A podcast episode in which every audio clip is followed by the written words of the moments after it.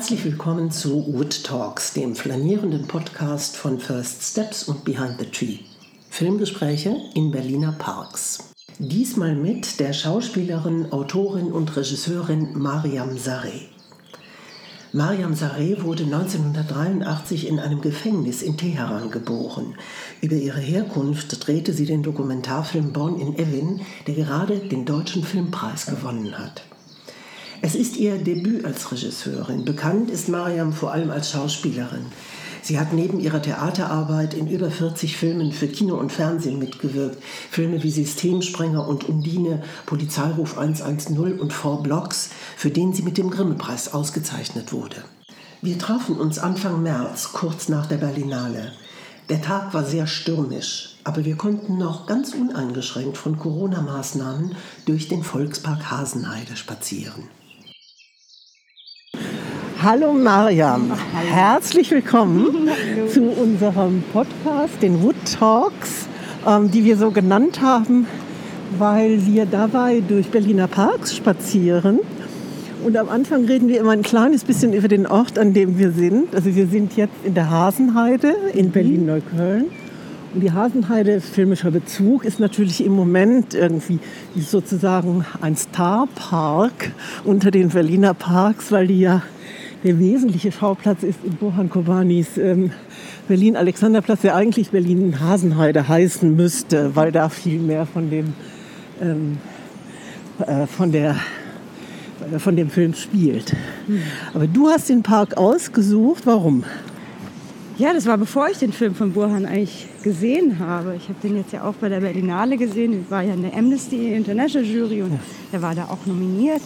Ähm, und dann habe ich gesehen, oh wow, der ganze Film spielt quasi in meinem Hinterhof, weil ähm, ich nicht sehr weit weg wohne von hier, äh, wie Burhan übrigens auch. Es ist unsere Nachbarschaft. Ähm, und es ist ein Park, in dem ich mir angewöhnt habe, oft bevor ich, wenn ich zum Beispiel schreiben muss oder Abgaben habe, bevor ich anfange, morgens eine Stunde spazieren zu gehen. Und ich habe hier so meine, der Park ist nämlich eigentlich überraschend. Man denkt immer, okay, man stellt sich so vor, okay, die Hasenheide ist eigentlich überschaulich aber hat ja ganz viele Ecken, ähm, die total überraschend sind, auch für mich immer noch. Also zum, Beispiel? zum Beispiel, wenn man, ist jetzt schwierig das zu vermitteln, wenn man von der Hasenheide, also der Straße reinkommt und nach, tendenziell nach rechts geht, dann gibt es einen, eine Art versteckten See also Teich und See. Ja? Mhm. Und der ist total schön, weil dort die Tiere aus dem Tierpark auch frei rumher, ja, rumlaufen können. Das heißt, es kann einem passieren, dass dann plötzlich eine ganze Horde von Ziegen angelaufen kommt. Und es ist ein ganz schöner, ganz schöner Ort. Und äh, ja, und so gibt es irgendwie, dann gibt es einen kleinen Hügel, auf den man hochlaufen kann. Das ist ein guter Ort zum Kontemplation. Okay. Ja. Wir sehen mal, wie viel von dem Park wir heute erwandern, weil es ist ja sehr stürmisch und unter Umständen ähm, müssen wir vor Regengüssen unterstehen. Aber da weißt du wahrscheinlich auch wohin. genau, wohin? Zu mir nach Hause. ähm, Burhan, ähm, wir haben dich bei First Steps vor über 15 Jahren zum ersten Mal gesehen. Ich habe gerade sogar einen ganz alten Film gefunden, Herbstzeitlose. Der war auch dort. Der war das ist der erste Film, das den du, du wusste ich gar nicht, den ich je gemacht habe mit 18. Und dann aber eben äh, Vögel ohne Beine, Burhan Kobani. Das war so eure erste Zusammenarbeit, genau. oder? Ja. Genau. Das war noch ein Studentenfilm von ihm. Und dann bist du in mindestens 10, 12 Filmen ähm, hast du mitgespielt, die bei uns eingereicht waren, ganz viele. Echt? Ja. Ähm, aber natürlich vor allem dann Shahada, der Abschlussfilm von Bohan Kobani, Bohan Kobani, wo du eine Hauptrolle gespielt hast. Ähm, und eigentlich zum ersten Mal so, glaube ich, einem größeren Publikum bekannt wurdest, wenn ich das so richtig erinnere, oder? Ja, also ich bin, ich versuche auch gerade zu überlegen, ich war schon fertig mit der Schauspielschule und hatte aber irgendwie noch gerade mein Diplom geschrieben. Ich hatte schon in so zwei langen Filmen mitgespielt, wo ich auch eine Hauptrolle gespielt habe, aber es war als eine war eine Schweizer Produktion, ähm, die dort auch Kinostart und sowas und auch internationale Festivals lief, aber in Deutschland keine Auswertung hatte. Und Burhans Film Und wir haben einen Abschlussfilm gemacht an der ähm, Filmuni in Potsdam. Das war auch ein Langfilm. Aber Burhans Film war dann so überraschend, weil er ein Diplomfilm war, der dann plötzlich eben unerwarteterweise da in den Wettbewerb äh, der Berlinale mhm. hineinkam. Und für uns alle, die wir so jung waren, also auch Born war noch nicht mal 30, ich war 26, Jerry Hoffmann war 18 oder 19. Also wir wussten alle nicht, was uns da geschieht, weil wir so am Anfang noch standen und, und eben nur gedacht haben, ja, jetzt haben wir halt einen Diplomfilm gemacht und der ist toll und wir sind stolz drauf, aber das hätten wir irgendwie nicht gedacht. Und dann sind wir ganz schön auch weltweit so ziemlich rumgekommen auch damit. Ja. Das war schon äh, toll. Ja, und ähm, das war auch der Film, mit dem du einige Preise dann gewonnen hast, mhm. ne, als ähm, Darstellerin. Ist das so der Moment, wo du denkst, aha, da bin ich, war ich praktisch etabliert als Schauspielerin für Film oder warst ja. du das vorher auch schon? Nee, ich hatte, es ist eigentlich interessant, das weiß man eigentlich. Das erzähle ich eigentlich so selten, aber eigentlich war die Shahada markierte so ein bisschen so einen, einen Umweg. Also ich hatte, war in der Filmhochschule, habe dort Schauspiel studiert und war dann äh, in meinem letzten Jahr, habe ich noch die Möglichkeit ausgenutzt, mir auf die Technik zugreifen zu können, die wir an der Filmuni, eben damals HFF hieß die damals, mhm. hatten. Und ich wollte damals einen ähm, Kurzfilm machen als Regisseurin und äh, hatte da schon eine kurze Dokumentation gemacht so eine Rassismusgeschichte in Potsdam, weil es da einen Vorfall gab und dann wollte ich noch einen fiktionalen Kurzfilm machen. Und all das habe ich dann in meinem letzten Jahr noch gemacht und wollte, hatte mich schon informiert, wollte nach Wien gehen an die Filmakademie und bei Haneke studieren. Oh. Ja, und, ähm, und das war eigentlich der Plan. Ich hatte immer die, die, die, letzten Jahre an der Schauspielschule, also an der Filmhochschule, immer schon mit dem Gedanken gespielt, vielleicht bin ich im falschen, vielleicht bin ich im falschen Studiengang vielleicht muss ich eigentlich Regie studieren. Und ähm, habe auch mein Diplom über ein filmgeschichtliches Thema geschrieben, was ich durchsetzen musste, weil keiner der anderen Schauspieler über Filmgeschichte geschrieben hat. Nämlich über was? Ähm, ich habe geschrieben über das amerikanische Independent-Kino anhand von ähm, Harmony Korine. Ah, okay. Über Gammo und sozusagen inhaltliche, was sozusagen dramaturgisch vielleicht als über diesen Independent-Begriff oder Arthouse-Begriff und über die Strukturen, wie der Film entstanden ist, über Corinne selbst und ähm, genau so. Ja. Okay. Darüber habe ich geschrieben. Und ähm, ja, und dann habe ich den Kurzfilm, meinen ersten Kurzfilm gemacht, der hieß You're No Good. Und äh, auch alles selber finanziert mit so den ersten Jobs, die ich so im Fernsehen und so gemacht habe. Und dann kam Shahada. Und plötzlich mit dem Erfolg auch von Shahada und der plötzlichen Aufmerksamkeit war dann das Schauspiel wieder so im Vordergrund und meine ganzen Regieambitionen mussten ein bisschen hinten anstehen. Und so hat es dann noch mal weitere, weiß nicht, sechs, sieben Jahre gedauert, bis ich dann wieder zurück zu, zu weiß nicht wie lange genau, acht Jahre zur Regie gefunden habe, die ich eigentlich da schon machen wollte. Also ich bleibe noch mal einen ganz kleinen Moment beim Schauspiel. Ja. Ähm, aber das, was du da gerade erzählst, das erklärt mir dann auch, wieso du so ein Multitalent bist. Weil das ist ja nicht so ganz selbstverständlich, dass jemand als Schauspielerin, als Autorin, als Regisseurin und dann auch noch auf so vielen also medialen Ebenen unterwegs ist. Ne? Also Theater, Film, Fernsehen, Serie, Kino, ähm, kommt ja alles vor bei dir. Ähm, wie bist du überhaupt dazu gekommen, Schauspielerin zu werden? Was hat dich dazu gebracht, an einer Schauspielschule zu studieren? Äh, ja, also das geht dann sehr weit zurück. Ich habe schon ganz früh als Kind Theater gespielt. Äh, dazu muss man sagen, dass ich in einem antiautoritären Schülerladen in der sogenannten Sponti-Villa in Frankfurt, Frankfurt. groß geworden. Und das, hat damit, das hatte auch früh zur Folge, dass wir ja auch schon auf Demonstrationen organisiert haben, eigentlich schon so mit sieben oder so gegen Kohl. Wir haben dann immer Birnen gezeichnet, so mit seinem Kopf und waren dann demonstrieren und so. Und dort gab es natürlich ein ausgeprägt auch viel so äh, künstlerisches und darstellendes Interesse. So. Da habe ich schon gespielt, auch in der Schule schon ganz früh, so in der Grundschule. Und dann, ähm, dann gab es eine Zeit, ich komme ja so ein bisschen aus so einem Elternhaus, weißt du ja, Born in Evan, was eher so, so einen akademischen Fokus hatte und studieren und eher so was Richtiges machen. Also da war das Künstlerische nicht, nicht so, da gab es keine großen Vorbilder.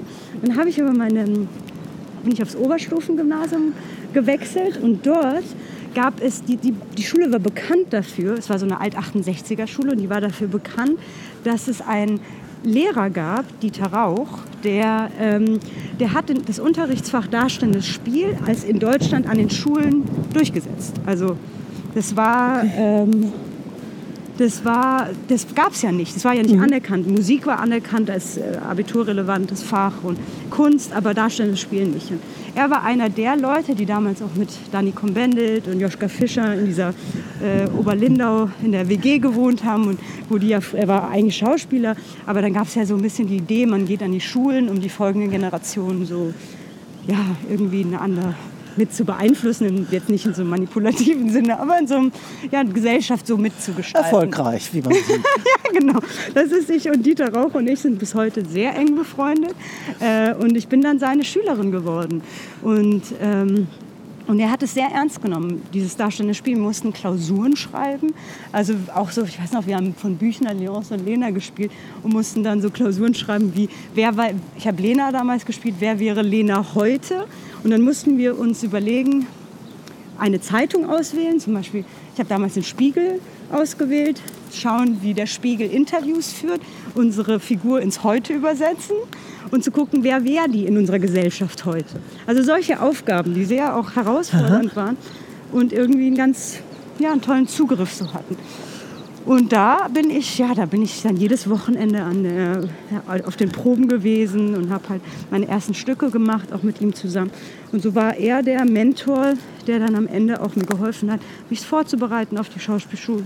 Und so habe ich das dann, okay. ja, so war dann der Weg. Und die Verbindung noch mal eben, ich spanne jetzt mal einen Schirm über uns, ja. ein bisschen prophylaktisch. Ja, okay. So richtig schütten tut es ja noch nicht, aber kommt noch. Ähm, und ähm, dann bist du nach Babelsberg gegangen und hast. Ähm, und wie ist die Verbindung zu Burhan dann zustande gekommen? Der ja in Ludwigsburg studierte. Genau. Ich hatte, das ist lustig, das kann ich eigentlich schon so erzählen. Ich hatte einer, also mein erster Freund, also meine erste lange Beziehung, der war, kam auch aus Frankfurt und der ist nach Ludwigsburg gegangen, äh, um Dokumentarfilmregie zu studieren. Und äh, dann war ich viel in, in, diesem Jahrgang. Der war im gleichen Jahrgang wie Jochen Laube, Christian Schwocho, Nico Apel heißt der. Ach, Nico Apel. Genau. Ja, Nico Apel hat bei uns gewonnen, hat den First Steps Award genau. gewonnen. Genau. genau, Nico und ich waren halt damals zusammen und, ähm, und haben äh, und dadurch war ich viel in Ludwigsburg. Ich hatte eine Fernbeziehung nach Ludwigsburg. Ha, hab aber damals. Ah, hab so aber, kam auch das Thema von Nico Apels Abschlussfilm. Ja. Der hat nämlich einen Abschlussfilm, das muss man jetzt mal eben sagen, der ja. hat einen Abschlussfilm gemacht über eine iranische Rallye-Fahrerin. Genau. Genau, ein genau. schöner Film. Ja. ja, das ist, ja, das ist der Hintergrund. Ich habe auch in Nikos ersten fiktionalen Film mitgespielt gehabt an der AKA. Der hatte zwei fiktionale Filme auch gemacht. Das äh, hat sich damals ja so im dritten Jahr gespalten, mhm. wer dann Doku und wer Fiktion macht. Aber da habe ich komischerweise Burhan nie kennengelernt. Aber er wusste natürlich von mir, weil die Filme dann da auch ausgestrahlt worden sind. Uiuiui, jetzt fängt es ganz schön an. Jetzt weht es mir gerade mal eben den Wir den könnten Sturm sonst auch da lang gehen, oder? Ja, ich glaube, wir gehen mal. Mal schauen, dass wir ein bisschen im Wald bleiben. Da ist es nicht so. Ja. Okay, wir gehen um. sind ja auch die Wood Talks. Wir drehen rum. da bin ich auf die Wood Talks, genau. Können ist noch ein bisschen ungelaubt, der Wood hier, aber... okay. Wenn du möchtest, dass ich mal abnehmen, dann mache ich das auch. Bis jetzt geht's ja, noch, ich okay. melde mich. Okay. genau, und so hat Burhan wahrscheinlich auch ein bisschen schon von mir gehört gehabt. Und dann ging es ziemlich klassisch über ein Casting. Dann hat er mich über, ähm, über Für Vögel ohne Beine einfach kennen. Also wir haben uns getroffen, ich glaube damals im Gorki Park in, am Rosenthaler Platz zum ersten Mal. Wenn ich jetzt zurückdenke, wir waren ja so jung. Also ich war, glaube ich, noch in der Schule. Ich glaube 23 war ich, oder 22. da haben wir uns halt, ja, da haben wir uns getroffen, gut verstanden und so haben wir unseren ersten Film gemacht. Okay. Ja. Und ähm, dann hast du also trotz eigentlich, obwohl du eigentlich was anderes machen wolltest, inzwischen sind das so, ich habe mal nachgezählt, so ungefähr 40 Filme, in denen Wirklich? du mitgespielt hast. Ja, ja. Nein, genau. Also und zwar alles querbeet, ne? Also sowohl Tatorte im Fernsehen, ja auch sehr anspruchsvolle, also es gab ja diesen wirklich sehr beeindruckenden mit Christian Petzold da, Polizeiruf. wo du leider, äh, Polizeiruf, genau, ja. wo du ja leider dann gestorben bist. Ja. Ähm, und, und eben auf der anderen Seite ähm, Kino, also gerade mit Christian Petzold, jetzt gerade wieder bei der Berlinale. Ja. Sehr schön. Ja. ja. Es gab Ähm. noch einen kleinen Umweg. Ich bin noch mal, eine Zeit lang war, habe ich noch im Ausland relativ viel gedreht. Das heißt, ich bin auch noch Mhm. mal weg gewesen. So. Da war schon viel Zeit. Ich glaube, es gab ein Jahr, da war ich drei Monate in, Bel in Brüssel. Habe ich Mhm. eine französisch-belgische Produktion gemacht. Dann war ich drei Monate in Istanbul. Das war eine griechisch-türkische Produktion. Mhm. Dann war ich drei, äh, auch ein paar Monate in Island. So eine isländische Schweizer Produktion. Also es gab so eine Zeit, wo ich sehr viel mehr im Ausland auch gedreht habe als äh, in Wie Deutschland. kam das? Ich glaube, das war. Ich wollte das eigentlich. Ich wollte. Ich mochte immer so ein bisschen dieses deutsche Kino nicht so richtig. Äh, Die Angebote, die kamen, waren nicht interessant genug. Und weil ich so cinephil schon immer war und habe ich immer gesucht nach den Stoffen, die und es hat sich dann auch eingelöst, zum Beispiel bei diesem türkischen Film hat an der Kamera, Andreas Sinanos, der Kameramann von Angelopoulos, die Kamera gemacht. Und da war ich monatelang mit dem unterwegs. Und der Typ ist ja so eine, auch Film, ja, im Film auch eine Koryphäe gewesen. Dann haben wir immer die Geschichten gehört von Jean Moreau und Mastroianni. Und so einfach irgendwie in einem Geist, wo das Kino nochmal einen anderen Stellenwert hatte als in Deutschland. Und das war in Belgien genauso. Da waren ganz viele Leute von den Dardenne-Brüdern mit dabei im Team und so. Und das habe ich eigentlich immer gesucht. Das war das, wonach ich mich gesehnt habe, was ich in Deutschland nicht so richtig finden konnte. Es gibt, ich greife mal so ein bisschen vor, es gibt Ja. eine Stelle in, ähm, ziemlich am Anfang von Born in Evin, Ja. wo du auch ähm, die Rollen, die du sehr häufig angeboten bekommst, Mhm. per persiflierst im Grunde genommen, aber mit Wut auch. Also nicht nur ironisch, sondern wirklich auch, man, man spürt deine Wut darin, dass du, da wirst du an, angekleidet in eine, also Art als Burka, ja. so eine Art Burka, genau, die nicht irgendwie zwar das Gesicht bedeckt und kommentierst das währenddessen und sagst, das sind Klischeebilder, die ich im deutschen Fernsehen dauernd verkörpern soll. Und ich bin das so satt, weil dahinter ist gar keine Wahrheit. Ja. Man merkt daran, dass du auch so ein, also so einen, ich sag mal, ich nenne den mal einen etwas distanzierten Blick auf die Rollenangebote hast, die du bekommst. Das war natürlich eine große Chance, diese Szene drehen zu können. Es war eine wahre Kostümprobe. Und ich hatte die Rolle vielleicht gar nicht angenommen, wenn ich nicht, weil ich habe das ist natürlich ohne Ende Rollen abgesagt in den letzten 15 Jahren. Es war eine Hauptbeschäftigung, eigentlich Sachen nicht zu machen, weil die so unerträglich waren. Äh, oder ja, oft nicht nur stereotyp, auch manchmal schlichtweg rassistisch so. Und, ähm, und das war natürlich eine ideale Kostümprobe oder Szene, um deutlich zu machen, wie die Frage von, von Repräsentation, die Frage von so Autorenschaft, wer erzählt die Geschichten von wem und Ja. wenn sozusagen die es so eine strukturelle Ausgrenzung gibt in den Redaktionen, in den Writers Rooms, in den, äh, wer die Geschichten erzählt, dann bleibt es sozusagen immer nur ein Draufblick auf die so, sogenannten anderen. Und dieser Draufblick ist sozusagen nicht von Erfahrung, aus Erfahrung gespeist, äh, sondern er bleibt sozusagen so eine Funktionalität, in der oft so manchmal sogar gut gemeintes pädagogisches äh, Fernsehen gemacht werden soll, aber ganz oft einfach nur Stereotype reproduziert werden. Und daran, ja, daran kämpfen wir ja schon seit jetzt über 10, 15 Jahren. Menschen, die vor uns kamen, ja noch schon viel länger. Ähm, und so war die so war die, diese Anfangsszene, die in meinem Film steht, eine Möglichkeit, um zu sagen, hier wird jetzt eine Geschichte, wenn über Flucht gesprochen werden soll, so viel wie es in den letzten Jahren in, in Deutschland getan worden ist. Ähm, wie wollen wir darüber sprechen? Wie wollen wir Bedingungen schaffen, in denen, in denen wirklich zugehört werden kann, in denen die Ambivalenzen, die Komplexitäten und Widersprüche und ja, überhaupt sichtbar werden? Ja. Und so, so ist das eigentlich, diese Szene, gar nicht so der persönliche Frust von mir als Schauspielerin. Mann, ich kriege immer nur scheiß Rollen und die sind immer rassistisch, sondern eher zu sagen, so wird darüber gesprochen und der Film will jetzt einen Raum eröffnen, wo anders darüber gesprochen werden kann. Und ja, das war das Ziel. Damit sind wir mittendrin in Born in Evin.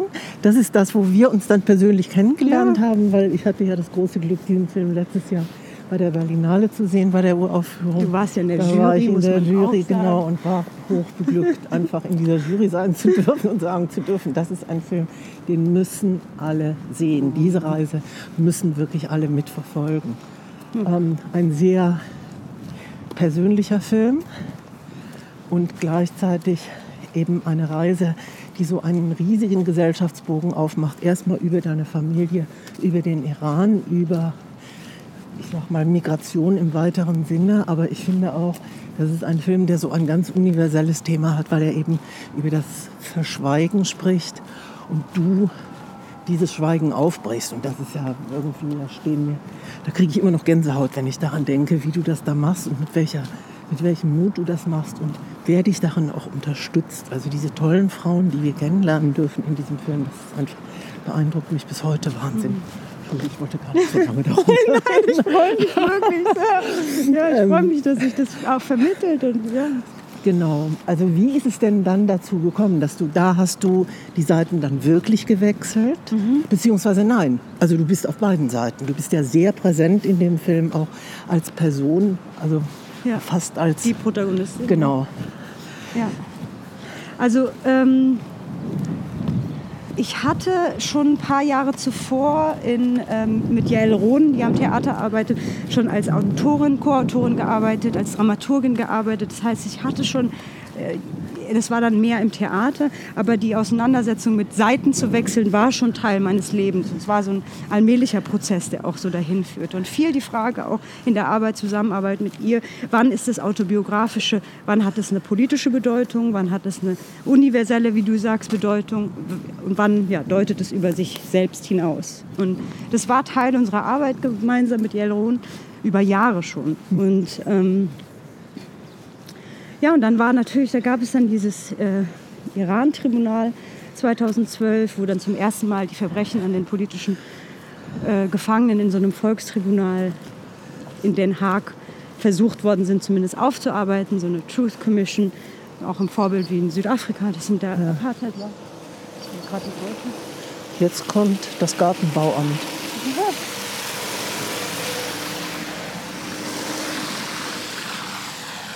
Dafür regnet es nicht mehr. Aber gutes Sounddesign, wenn man eigentlich überlegt. das ist der Moment, dann kam mein Auto vor. ähm, ja, genau. Und das war, das war so, das hat sich so angebahnt. Und ähm, ja, ich weiß, du weißt es vielleicht, du weißt ja auch, ich war am Anfang hatte ich zu dem Thema recherchiert, ich hatte äh, andere Protagonisten gefunden, ich wollte den Film ausschließlich ähm, eigentlich aus der Perspektive der anderen Kinder, die mit mir im Gefängnis geboren worden okay, sind, erzählen. Ich mache mal ganz eben kurz den Bogen. Es ist ein Film, in dem du versuchst, die Umstände deiner Geburt ähm, zu rekonstruieren. Du weißt, dass du in einem politischen Gefängnis im Iran geboren bist. Du bist als Zweijährige mit deiner Mutter nach Frankfurt gekommen. Dein Vater ist noch länger in diesem Gefängnis geblieben.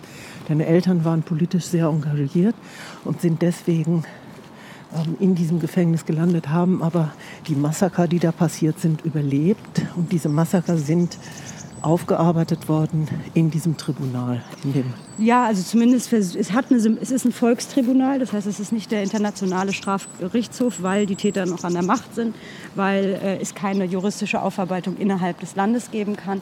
Also ist es ein, ein im Exil oder in der Diaspora quasi stattfindender Versuch. Eine da ist jetzt ein Eichhörnchen direkt vor uns.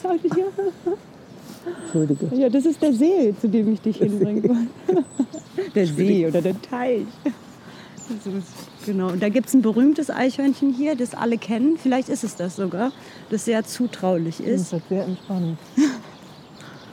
Wobei das ist wahrscheinlich nicht. Mhm. Guck mal ja, hier. Und die haben das alles neu umgebaut. Mhm. Und hier kommen dann manchmal die Tiere angerannt. Die haben da ganz viel Auslauf da hinten. Ach so. Ja. Oh, das ist ja wunderschön hier, wirklich. Ja. Oh, das ist eine Ecke, die ich überhaupt nicht kenne. Guck mal, Nico macht jetzt ein Foto von uns am See. Oh Gott, ich bin so äh, völlig verstruppelt und noch dachte so, Gott sei Dank, es ist ja nur ist auch Stimme. okay, wir fangen noch mal eben da an. Genau. genau, du hast es sehr gut zusammengefasst. Und da war aber diese, dieses Tribunal hatte eben den symbolischen Charakter in der Hoffnung, dass wenn diese Täter oder wenn dieses Regime irgendwann zum gestürzt wird oder nicht mehr existieren sollte, dass es dann eine Aufarbeitung geben kann. Ähm, und das ist aber wirklich mit Richtern, Richtern, die sonst im Strafgerichtshof auch mhm. irgendwie arbeiten und Anwälten. Und in einem sehr, sehr umfangreichen Prozess wurden da Zeugen vorgeladen und Menschen haben berichtet, was dort alles stattgefunden hat. Und so war eigentlich auch mein Ziel, immer gar nicht herauszufinden, was sind die Umstände meiner Geburt. Deshalb stoße ich mich immer an, diesem, an dieser Idee des Persönlichen, sondern ich wollte eigentlich erzählen, was es bedeutet hat für eine Generation, die für Freiheit, Demokratie, soziale Gerechtigkeit gekämpft ha hat. Äh, eine Revolution mit ein, einem Monarchen, der äh, zu Stur zum, und Diktator zum Sturz gebracht hat, wie die auf brutalste Art und Weise verfolgt worden sind, ermordet worden sind, ins Gefängnis gesperrt worden sind und so weiter. Und wie dieses Regime äh, einfach ausgetauscht worden ist mit einem neuen im Prinzip. Und wie die Konsequenzen durch die Zeit sind, was es bedeutet für das kollektive Gedächtnis der auch zweiten Generation innerhalb der westlichen Länder. Also das war das Ziel. Die Frage war, was, war, was ist der Weg, wie das am besten erzählt werden kann. Und so war mein an, an, ursprünglicher Ansatz zu sagen, ich möchte das durch die Augen der anderen Kinder erzählen, die mit mir in diesem Gefängnis geboren wurden. Und so hatte ich auch schon drei Protagonistinnen, mit denen ich arbeiten wollte. Und ja, und dann in der Vorbereitung bin ich dann an diesen wirklich auch schwierigen Punkt gestoßen, dass ich in einem Drehbuchentwicklungsseminar bei so einer Aufstellungsarbeit mit so Puppen wo ich die Geschichte aufgestellt habe, gefragt worden bin, warum ich da drin nicht vorkomme. Und es war, na klar, die Frage war naheliegend, aber wenn man das so wie so eine Aufstellung vor sich sieht, wie man stand ich eigentlich als Person hinter den anderen Figuren und es war wirkte fast, als ob ich mich versuche zu verstecken hinter den anderen, um so nicht fortkommen zu können. Also nicht, nicht äh, und das war, das war so, das entlarvte so sehr, oder nicht nur entlarvt, es zeigte so sehr auf, was eigentlich die Konsequenzen von dieser Folter, von dieser Gewalt waren, wie sehr die hineinreichen in diese in die, ja, in, ins Innenleben, in die Seele der Überlebenden, somit auch mir, dass man Strategien findet, in denen man versucht, Distanzierungen und so zu finden. Und ich merkte, wenn ich wirklich erzählen will, was die Konsequenzen sind von Gewalt, von Verfolgung, von Folter, dass ich, da, dass ich mich nicht verstecken kann. Dass ich, dass, ich auf, dass ich den Mut finden muss zu sagen, wir gehen da gemeinsam jetzt rein, wir gehen ja. zusammen auf diese Reise und üb durch mich hindurch wird die Geschichte einer ganzen Generation erzählt werden können. Und die ganze Arbeit der ganzen Jahre war immer herauszufinden, wann ist eben dieses Persön dieser äh, vermeintlich persönliche oder dieser Rahmen meiner eigenen Geschichte, wann ist der auch ja, wann steht der auch für all die anderen, deren Geschichten ja auch nicht erzählt werden? Und wie kann, der, wie kann das vermittelbar bekommen, werden? Und das war ein schwieriger Prozess, weil ich halte den privaten Raum und auch den persönlichen für total schützenswert und extrem heilig auf eine Art. Und trotzdem muss manchmal, das was das iranische Regime in dem spezifischen Fall getan hat, die haben ja wirklich versucht, das Intime, also eine Mutter-Kind-Beziehung zum Beispiel, ähm, zu, einer, zu einer politischen Kampfzone mhm. zu, zu, zu verwandeln eigentlich. Und natürlich sind, da, da, sind das auch die Orte, wo die Zeugenschaft stattfindet. Das heißt, wenn das Schweigen oder das vermeintliche Schweigen oder dieses, es hat uns ja die Sprache verschlagen ja. im wahrsten Sinne, das, ist, das deutet auf diese Verfolgungserfahrung hin. Und wenn wir uns da dem annähern können, dann kann was sichtbar werden, was... Ähm, was davon berichtet, was, was eine Zeugenschaft ist, die eine andere Ebene hat als sozusagen das reine Antagonisieren im Sinne von, das sind die Täter, das sind die Zahlen das ist wichtig. Das müssen Juristen machen, das müssen Richter mhm. machen. Aber eine künstlerische Arbeit muss etwas vermitteln, was, finde ich, andere Seelenschichten erreichen kann. Mhm. Damit man weiß, es geht nicht, was. Natürlich wissen wir, dass wenn in Deutschland die Großelterngeneration nach dem Holocaust nicht befragt worden ist, äh, wissen wir natürlich, dass das auch eine historische Bedeutung hat.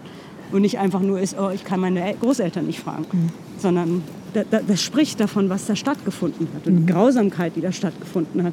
Und die ja, übersetzt sich transgenerational. Ja. es gibt diese ähm, sehr beeindruckende Szene ungefähr in der Mitte des Films, wo du die ähm, in Paris die Soziologin triffst und wo du massive Zweifel hast an dem, was du da tust, weil alle um dich herum sagen, lass da die Finger von, wir wollen da nicht drüber reden. Ja. Und die dann zu dir sagt, du bist diejenige, die das Schweigen brechen muss. Für uns alle. Das ist ein Wahnsinnsmoment, weil die dir so einen Auftrag gibt, quasi ja. in diesem Moment. Ähm, wenn ich das ganz kurz ein, ein, ein, kurz hinein dich unterbreche, sie sagt eben nicht, du da musst das Schweigen brechen. Und das ist auch, ich halte von dem Ausdruck auch ganz wenig. Ich glaube, der Film erzählt ja auch, ich respektiere das Schweigen der Elterngeneration. Da, da muss nichts gebrochen werden. Menschen, die so Grausames erlebt haben, die stehen in keiner Verantwortung, sprechen zu müssen. Geschweige denn, dass eine zweite Generation, und ich rede jetzt nur von der Opferperspektive, daherkommt und sagt, jetzt sprich mal, weil ich habe ein Anrecht. Nee, ich finde, es ist, ich habe eine große Hochachtung vor deren Umgang, wie auch immer das ist. So. Und das versucht der Film natürlich dann auch ja. zu respektieren. Aber was sie sagt, das ist eine Sozi diese Soziologin, Shala Shafir, sie sagt, der Despotismus äh, hält nicht viel von dem, vom Individuum. Und ähm, es ist ein Akt des Widerstandes. Die Bedeutung des Individuums, also auch ein Akt des Widerstands gegen die Idee des Despotismus, die Bedeutung, die Würde des Einzelnen zu verteidigen. Und deshalb sagt sie dann, du hast ein Recht darauf und du musst diesen Weg gehen. Und natürlich etwas kreieren, was für sehr viele andere Menschen kollektiv Bedeutung hat. So. Das ist so klug, die ist einfach sehr klug ja. und kombiniert es natürlich mit einer großen Menschlichkeit und Fürsorge in einem Moment, wo ich einfach so an meinen Grenzen bin. Genau. Und am Ende gibt es diese Szene mit deiner Mutter, wo du eben genau das erklärst, was du mir gerade erklärt hast, dass du das respektierst, wenn sie da nicht drüber sprechen will. Und da gibt es diesen ganz schönen Moment, wo sie dann sagt, ich wollte auch, dass wir immer drauf gucken, dass wir auf die Freude gucken, auf das Schöne gucken, auf das Bunte gucken und nicht nur auf das Schwarze. Ja. Das ist, mit diesem Gefühl geht man natürlich auch raus. Ja. Alle heulen fürchterlich nach diesem Film. Man muss fürchterlich weinen, eigentlich viel in dem Film. Du weinst du auch Du warst bei der Premiere da, oder? Warst du da? Ja, und als Linda, Linda Söfker, die Leiterin der Perspektive, sollte moderieren. Und die konnte nicht mehr moderieren, weil sie so weinen musste. wirklich ein sehr bewegender Moment. Also nicht, wegen, nicht aus Trauer, sondern wirklich, weil das einfach unheimlich bewegend ist, dieses ähm, Wo ihr da landet. Genau, wir sind eigentlich schon mittendrin in dem. Ja, das ist die. Ähm, vielleicht können wir da noch hoch. Das ist der höchste Punkt der Hasenheide. Da ist immer sehr wenig los. Komischerweise wissen die meisten nicht, dass es den gibt. Jetzt verrate ich den leider. Aber genau, der ist sehr schön. Hat man eine Aussicht oft auf einen schönen Sonnenuntergang und über die Tempel, über das Tempelhofer Feld auch. Der Trümmerberg, oder? Heißt der Trümmerberg? Ich glaube, ich glaube, das ist ein Trümmerberg. Ich, ah. ähm, gibt ja so ein paar Trümmerberge in Berlin und das, ich bin ziemlich sicher, dass das hier auch einer ist. Oh, ich weiß, ich weiß darum gar nicht. Was, was heißt also von sozusagen. Es gibt auch ein, an irgendeinem Eingang gibt es ein Denkmal für die Trümmerfrauen von Berlin. Okay. Weißt du, was die Trümmerfrauen ja, waren? Genau. Hier ist ja auch der Friedhof direkt, der, der Soldatenfriedhof. Ja.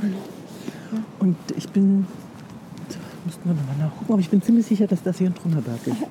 Mhm. Hier lerne ich noch mal so viel marschiere ich hier mal durch. Ich habe keine Ahnung, wie die Geschichte doch der Boden ist, auf dem wir laufen. Okay, weißt du auch, dass hier das Duell stattgefunden hat, dass die Vorlage für Fontane war für Effi Briest? Ach so. Das hat hier ein Volkspark, also in, in der Hasenheide, das war damals noch kein Volkspark. Oh, Effi Briest, da bin ich direkt Deutsch-Leistungskurs 12. Klasse so. Ich müsste das eigentlich noch mal als Erwachsener, ob das noch interessant Das ist immer noch toll. Ja? Ja. Jetzt sieht man komischerweise, obwohl die gar kein Laub, die Bäume gar keinen Laub haben, sieht man doch den Tempel. Aber toll hier oben. Und es regnet nicht. Ja. Hm, jetzt sind wir mittendrin im politischen Gespräch. Ne? Also ich glaube, das ist auch mit dir. Also ich muss dich ja nicht fragen, genau, ich muss dich ja nicht fragen, ob du ein politischer Mensch bist. Ähm, also es gibt, es gab auch das vielleicht noch mal zurück. Die Berlinale ist gerade zwei Wochen her. Du hast bei der Berlinale warst du sozusagen als in vielfältiger Funktion beteiligt, also als Regisseurin mit mit ähm, als Schauspielerin in zwei Filmen ähm, und als Jurymitglied für die Amnesty Jury und du bist auch bei den Talents auf dem Podium gewesen. Ähm, das war eine Berlinale, die du zusammen mit einigen anderen auch mit einem politischen Signal eröffnet hast, quasi auf dem roten Teppich. Das war bei der Eröffnung, mhm. oder? Was habt ihr da gemacht? Wir kamen, also ich kann vielleicht den Tag mal beschreiben. Ich war, wir hatten an der Nacht vorher hatten wir die Österreich-Premiere von Born in Elvin und ich bin am Morgen in Berlin angekommen und es war ein sehr früher Flug und dann kamen da die Nachrichten, dass das wahrscheinlich eben ein äh, ja, rechtsextremer äh, Anschlag war in Hanau. in Hanau und das war der Tag der Berlinale Eröffnung. Und ich glaube, mit diesen ganzen Nachrichten, die sie immer so über uns so drüber rollen, dass wir auch so eine Distan man schnell so eine Distanzierung entwickelt, indem man sich von den Dingen, auch ich, mich gar nicht mehr berühren lasse, weil sie mich sonst überfordern würden einfach. Und an dem Morgen war das anders. Ich bin wirklich stand am Flughafen äh, und bin wirklich, ich habe so in Tränen ausgebrochen und war einfach, ich konnte das nicht, ich konnte das wie nicht mehr verarbeiten. Und zwar, weil es waren ja neun Monate her, als der, als der Mordanschlag an Walter Lübcke war. Dazu muss man sagen, Walter Lübcke hat, ist ermordet worden für eine Aussage, die eins zu eins die gleiche Aussage ist, die meine Mutter als Politikerin vor zehn Jahren getroffen hat, für die sie dann zehn Jahre lang Morddrohungen bekommen hat. Das heißt, es, ähm, dass Migration in, in, in Frankfurt, in einer Stadt mit 45 Prozent Migrationsanteil, eine Tatsache ist. Und damals ist, man muss der Kontext ist, da gab es so eine Bürgerwehr, die da eine total Rechte war, die sie sehr angegriffen hat. Und dann hat sie gesagt, das ist eine Tatsache. Und wem das nicht passt, dass das eine Realität in dieser Stadt ist, der kann ja wegziehen. So. Das hat, und das hat Lübcke auch gesagt.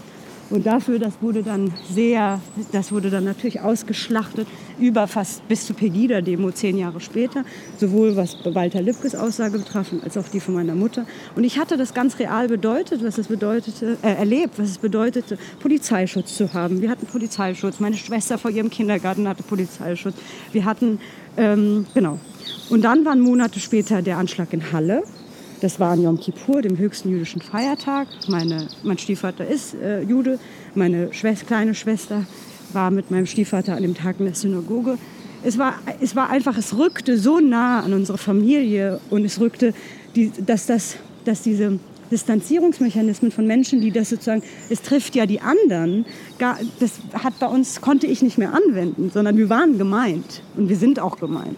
Und da habe ich ja diese Rede damals gehalten in, in der alten Oper die ja auch ein ganz großer eben Appell war, zu sagen, wir, auch, auch wenn es uns nicht trifft, betrifft, es sollte uns betreffen, weil es ist sozusagen Menschenrechte, das ist kein, das ist nichts, womit wir so leichtfertig umgehen können, sondern es gilt es von uns als ganze, also in einer solidarischen, in einem solidarischen Moment als ganze Gesellschaft mhm. zu verteidigen. Das heißt, und das war ein bisschen so der Vorlauf. Und als das dann in Hanau noch passiert ist, wo man wusste, es lässt sich, da waren ja die Woche vorher auch diese Verhaftungen gegen diese Neonazi-Gruppen, die da mit mhm. Munition ja. und Maschinengewehren äh, auf Moscheenanschläge geplant hatten. Und das hatten wir ja auch Tage vorher gehört. Und als das dann auch noch Realität wurde, das löste irgendwie einfach so ein ja, so eine Erschütterung aus, dass ich so dachte, wir können diese Berlinale nicht einfach, wir können die nicht so begehen. Wir können nicht mehr so tun, als ob irgendwie so Business as usual. Ja.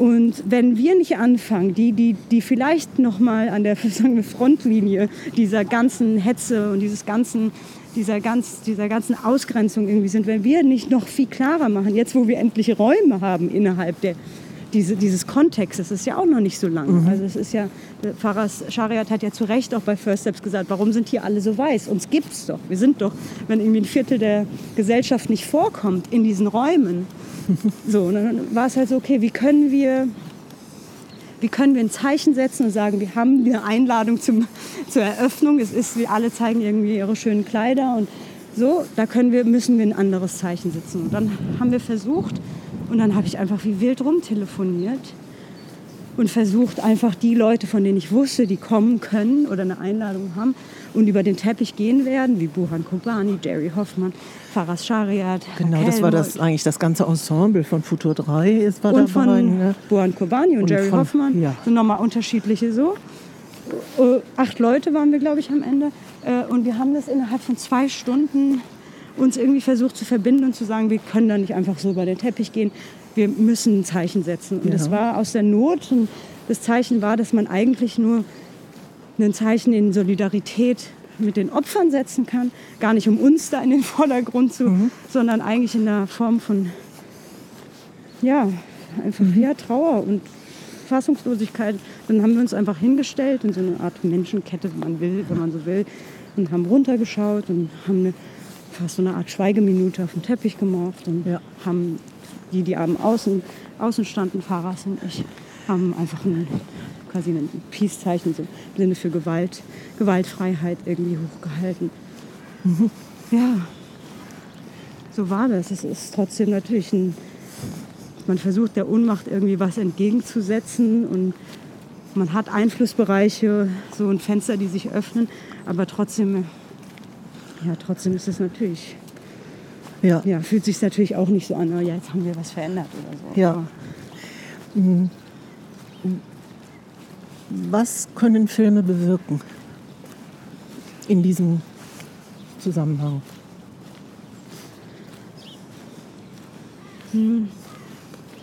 Ich glaube, also das ist natürlich jetzt so ganz aktuell aus der, aus der Erfahrung der Amnesty-Jury, in denen wir ja nur Filme, die so Menschen, menschenrechtsrelevante Themen hatten, geschaut haben. Und also mich haben die Filme wirklich verändert, kann ich sagen. Und ich weiß, es heißt immer, äh, kann, können Filme die Welt verändern. Aber ich denke, wenn sie die Einzelnen verändern können, dann verändert sich die, die Welt dadurch ja auch. Ja. Also wenn ich anders rausgehe und einen Blick auf, auf einen Menschen, auf eine Menschengruppe, auf jemanden, der nicht ich bin, dann erweitere ich mich als Einzelner. Dann, dann, dann, dann setze ich mich in, in eine Solidarität, in eine Empathie, in ein Gefühl, die über alle nationalen Grenzen und Kontinente hinweg gespannt wird.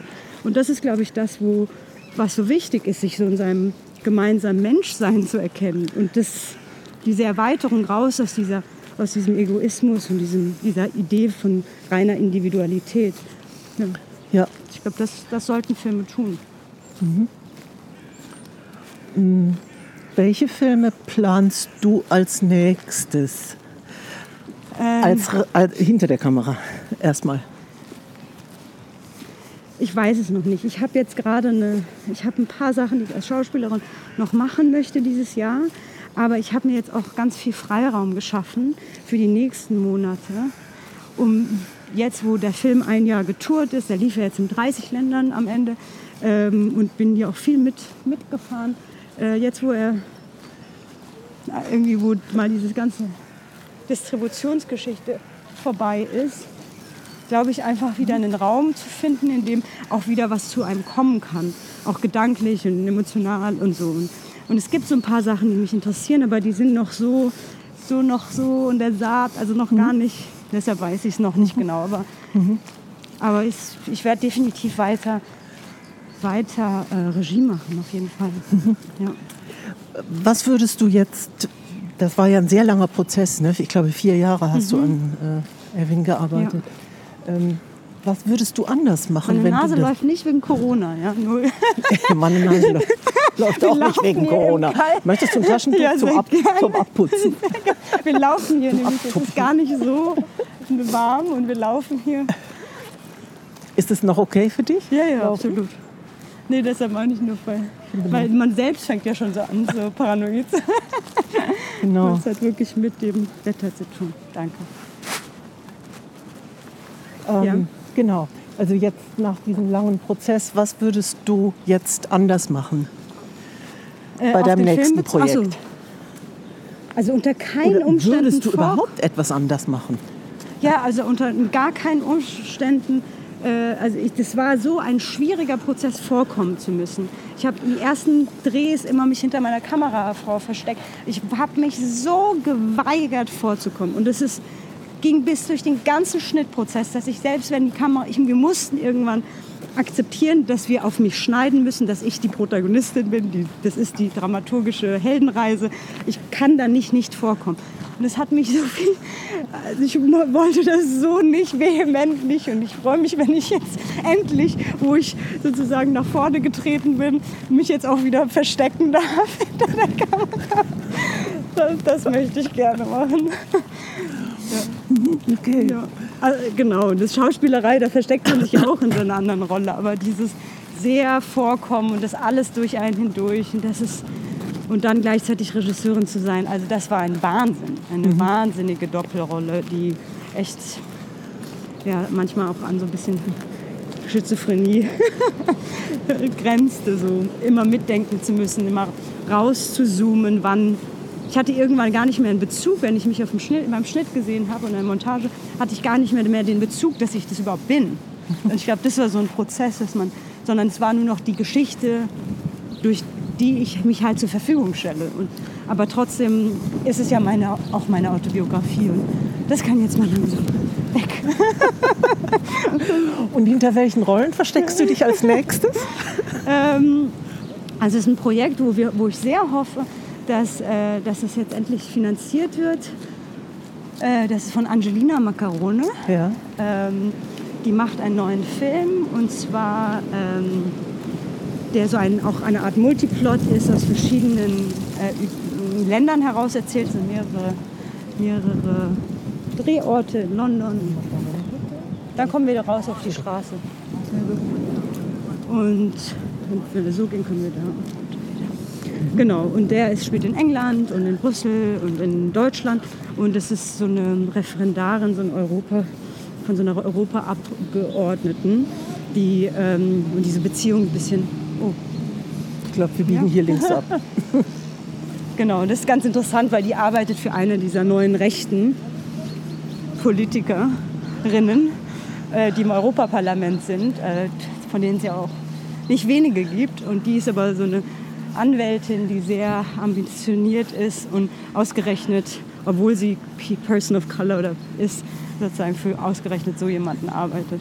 Wo ich jetzt direkt an Xavier, Xavier Nadu denken muss, der gestern aus DSDS-Jury rausgeflogen ist, weil man kann auch, man, man, nur weil man sozusagen eine andere Hautfarbe hat, heißt es nicht, dass man nicht auch rassistische Dinge propagieren kann. Genau, also eine interessante Herausforderung für dich, diese Rolle, oder?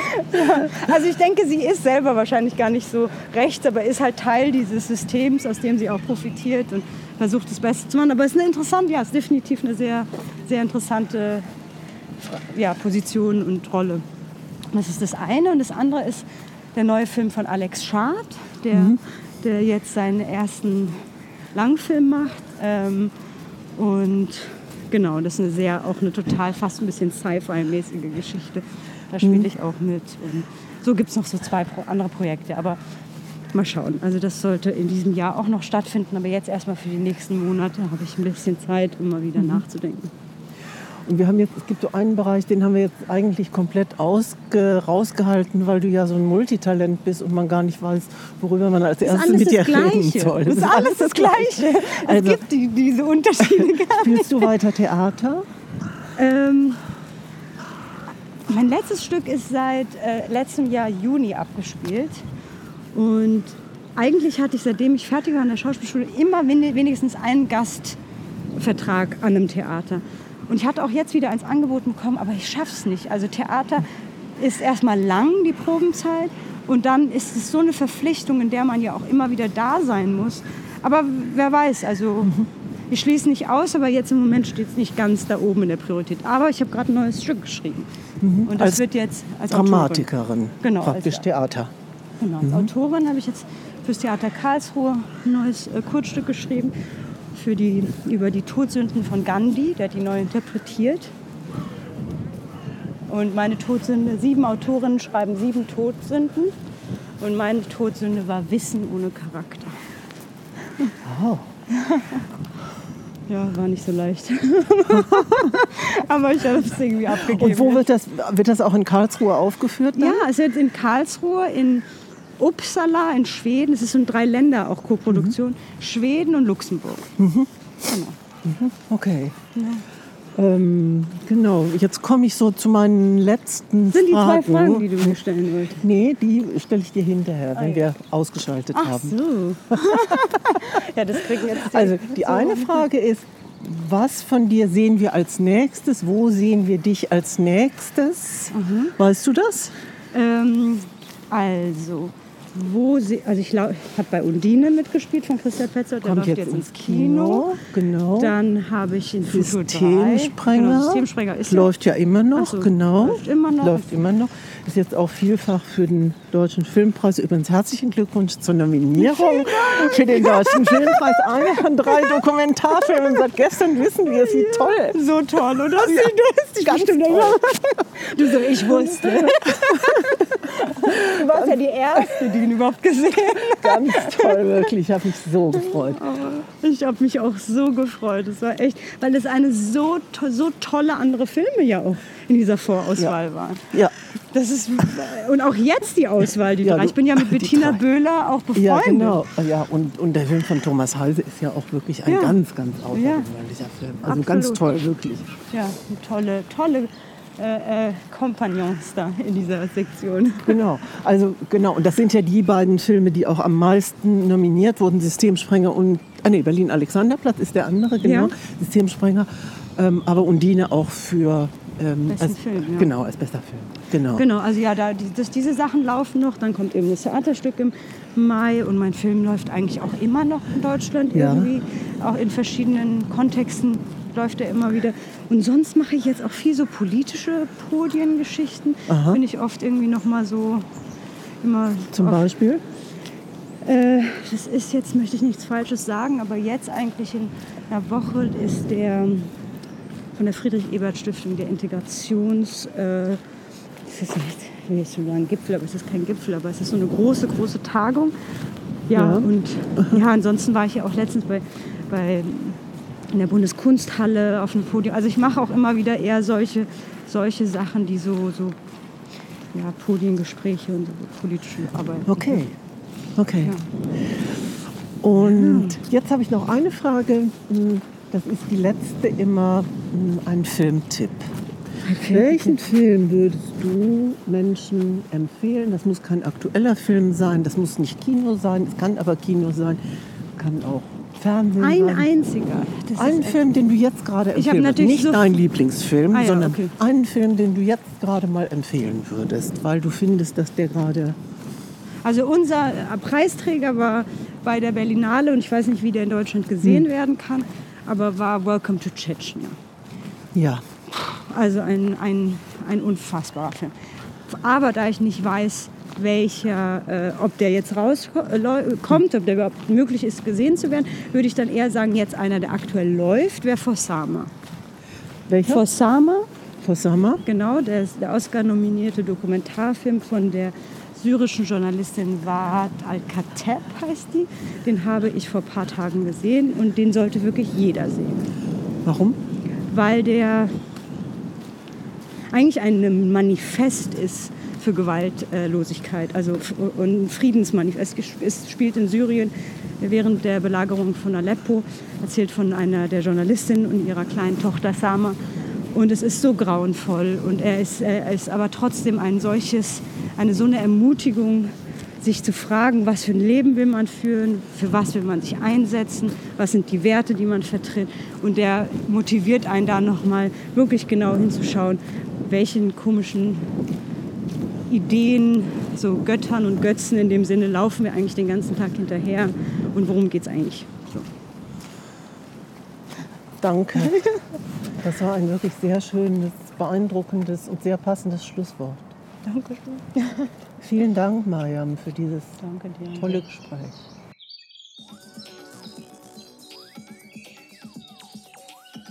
Das war der Wood Talk von First Steps. Danke, Mariam Sareh, für das tolle Gespräch.